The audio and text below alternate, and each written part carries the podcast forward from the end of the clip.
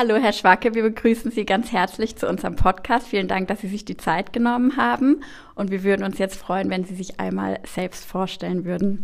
Ja, ich freue mich ebenfalls hier zu sein. Mein Name ist Harald Schwacke, ich bin 55 Jahre alt. Ich bin seit 15 Jahren in Speyer, dort als Chefarzt für Kardiologie tätig und habe dort im Prinzip eine große kardiologische Abteilung mit dem gesamten Team aufbauen können und seit zwei Jahren ärztlicher Direktor. Mit Hamburg verbindet mich einiges. Meine erste Stelle habe ich zum Beispiel in Hamburg, in Hamburg Nord an einem Krankenhaus angenommen und nach zwei Jahren wieder Richtung Speyer und bin im Jahr 2002 wieder nach Hamburg gekommen und dann für sechs Jahre lang AK Altona gearbeitet als Oberarzt. Sie haben ja auch die Zusatzqualifikation für Herzinsuffizienz. Was ist denn eine Herzinsuffizienz überhaupt? Wie ist die definiert? Also die Definition ist tatsächlich nicht ganz glasklar. Also es ist jetzt nicht so, dass man sagen kann, ist wie bei der Niereninsuffizienz eine Grenze 60. Unter 60 ist es pathologisch. Und die Definition von Herzinsuffizienz hat sich auch in den letzten Jahrzehnten immer wieder mal geändert und wurde letztes Jahr in den letzten Guidelines der Europäischen Gesellschaft für Kardiologie nochmal genau beschrieben. Herzinsuffizienz ist im Prinzip, wenn das Herz nicht die Leistung erbringt, die der Körper erfordert, anfordert und geht dann einher mit einer Rechtsherz- oder Linksherzinsuffizienz. Das wird unterschieden. Es gibt im Prinzip drei wichtige Kriterien. Das ist die klinische Untersuchung, also Zeichen der Herzinsuffizienz, die Echokardiographie und das BNP, also Blutwerte, die anzeigen, ob eine relevante Herzinsuffizienz vorliegt.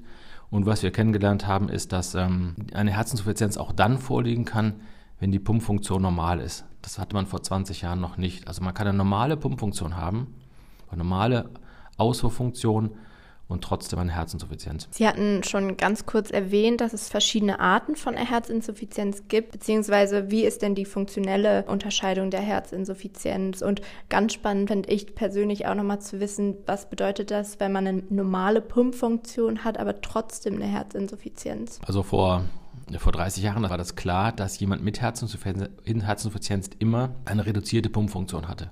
Also die Ausfuhrfraktion des Herzens war verringert. Das war so Standard.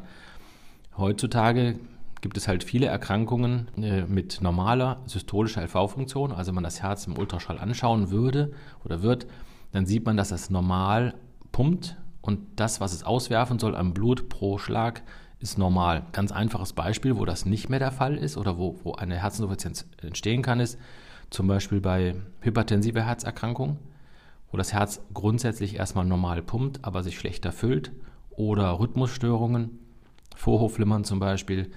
Grundsätzlich ist die Pumpfunktion häufig erhalten, aber durch die Rhythmusstörung unkoordinierte Ablauf der Pumpfunktion und damit eine Herzinsuffizienz. Jetzt würde uns natürlich interessieren, was sind denn die Risikofaktoren und was kann denn auch jeder Einzelne zur Prävention für eine Herzinsuffizienz machen? Oh, das ist eine Frage, da kann, könnte man stundenlang drüber reden. Also die, die Gründe für Herzinsuffizienz, ich sage mal, ich kann mal so ein bisschen aufzählen, was die häufigsten sind.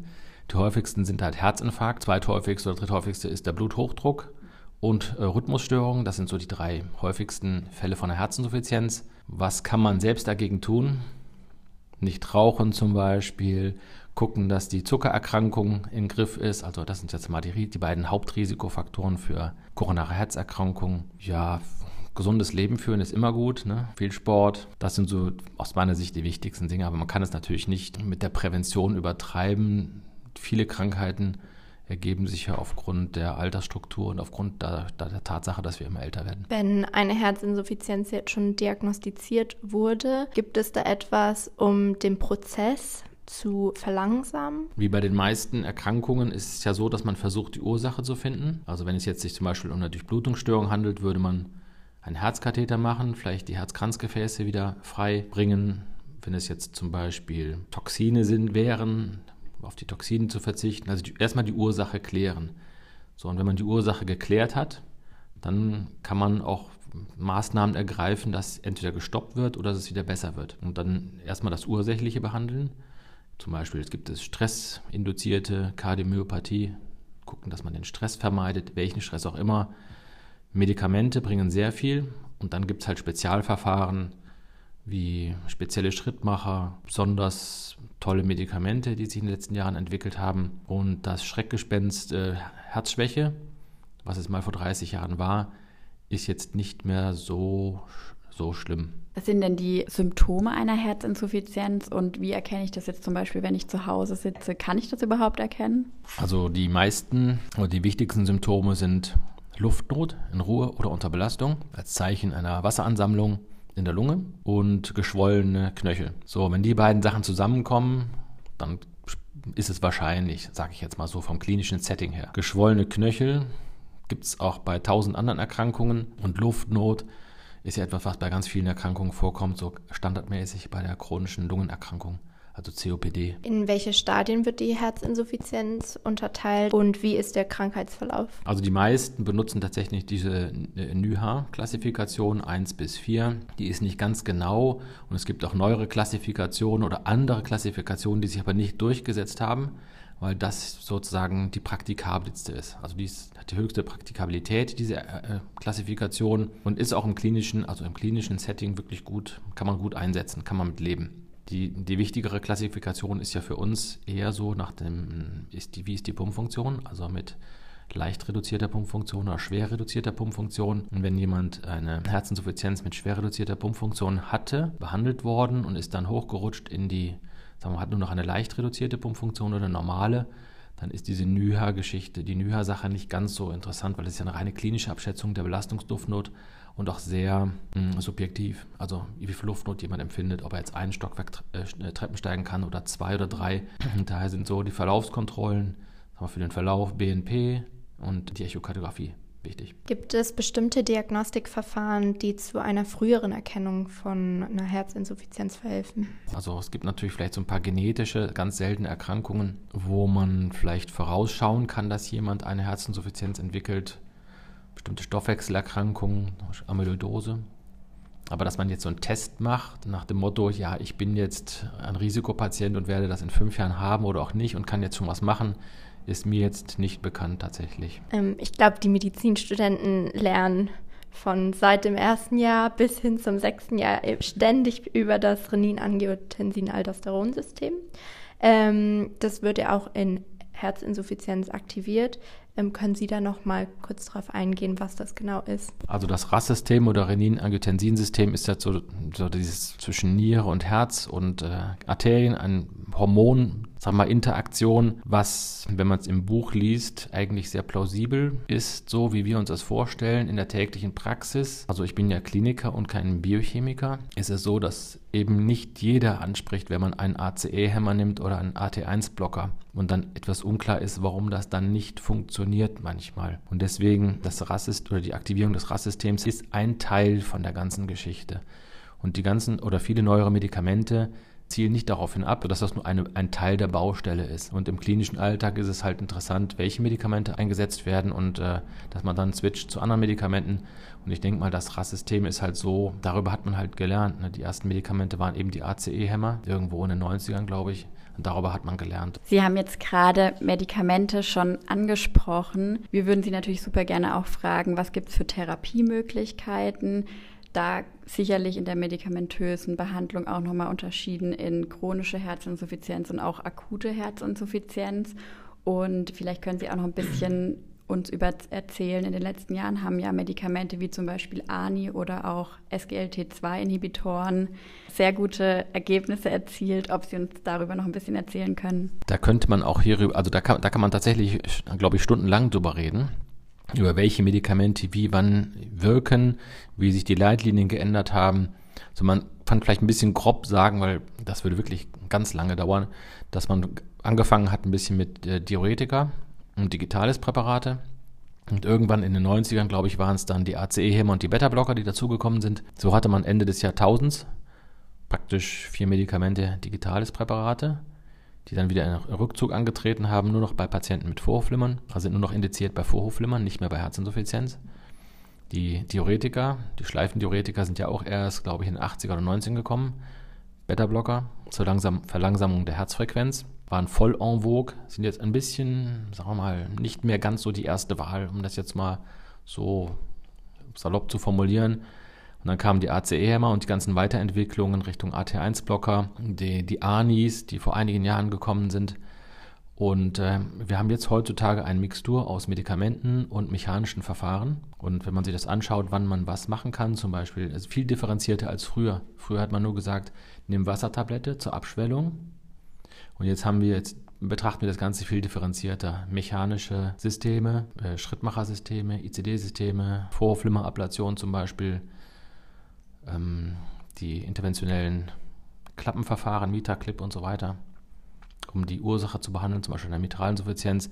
Bei den Medikamenten ist halt eben das letzte, was Sie angesprochen haben, diese SGLT2-Inhibitor, der ja eigentlich für Diabetes entwickelt worden ist, wo man dann gesehen hat, dass der auch tatsächlich dazu führt, dass die Herzinsuffizienz besser wird und die Mortalität besser. Wenn man dann alles zusammenpacken würde, ne?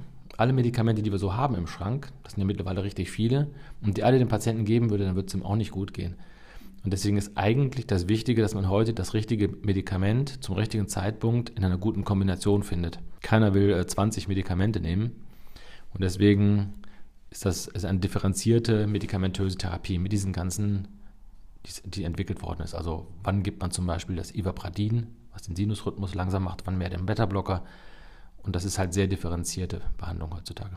Sie haben jetzt gerade schon die Schrittmachersysteme angesprochen. Da würden wir uns natürlich auch freuen, wenn Sie uns noch ein bisschen mehr darüber erzählen, gerade auch in Bezug auf die Herzinsuffizienz. Und bei den Schrittmachersystemen ist es so, das Grundsätzliche ist, wenn der linke Ventrikel und der rechte Ventrikel nicht gleichzeitig pumpen, also nicht gleichzeitig kontrahieren, in der Regel äußert sich das durch den Linkschenkelblock.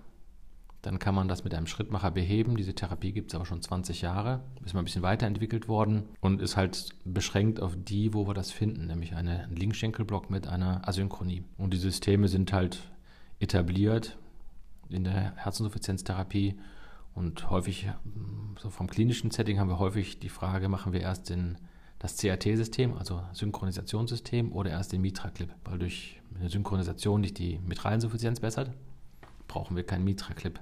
Wenn sich nicht bessert, gibt es einen Mitra-Clip. So, das ist so das, was wir im klinischen Alltag.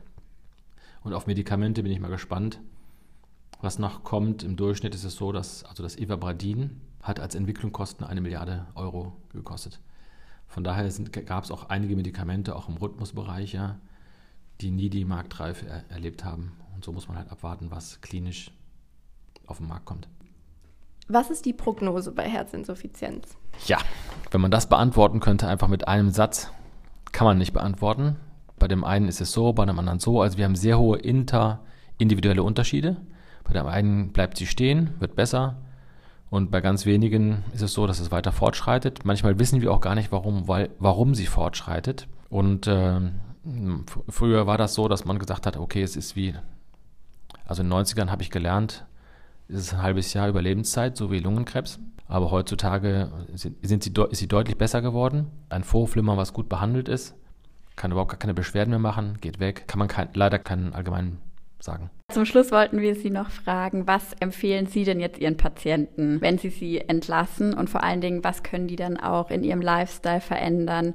Und wo können Sie auch Eigenverantwortung übernehmen, wenn Sie dann entlassen sind? In letzter Zeit haben sich Herzinsuffizienznetzwerke entwickelt und telemedizinische Verfahren sind auch sehr en vogue gerade. Wir haben zum Beispiel in unserem Krankenhaus zwei HF-Nurses, also Heart Failure Nurses. Und viele niedergelassene oder niedergelassene Netzwerke haben auch HF-Nurses. Und ähm, das ist natürlich klar, dass es sehr wichtig ist, dass der Patient mitgenommen wird.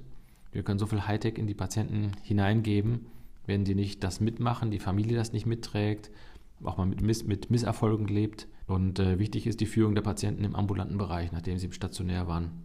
Mhm. Und da müssen halt zusammenarbeiten der Hausarzt, der Kardiologe und vielleicht die HF-Nurse und die, die Familienmitglieder. Und das ist mindestens so wichtig. Also Patientenaufklärung ist wichtig. Wie messe ich mein Gewicht? Wann messe ich es zum Beispiel? Wie erkenne ich, dass die Herzinsuffizienz zunimmt? Mhm. Wie nehme ich die Medikamente ein? Ein ganz großes Problem ist ja die Compliance bei der Medikamenteneinnahme. Also ganz großes Problem die werden verwechselt, die Medikamente nicht genommen, Trinkverhalten, solche Sachen sind wichtig. Also die, die Erziehung in Anführungsstrichen des Patienten oder Mitnahme ist, ich würde sagen, ist jetzt nicht 50 Prozent, aber es ist ein riesengroßer Baustein, den wir in dieser ganzen Hightech-Medizin häufig vergessen. Ja, Herr Schwacke, wir bedanken uns ganz herzlich für Ihre Zeit und dass Sie heute unser Gast waren.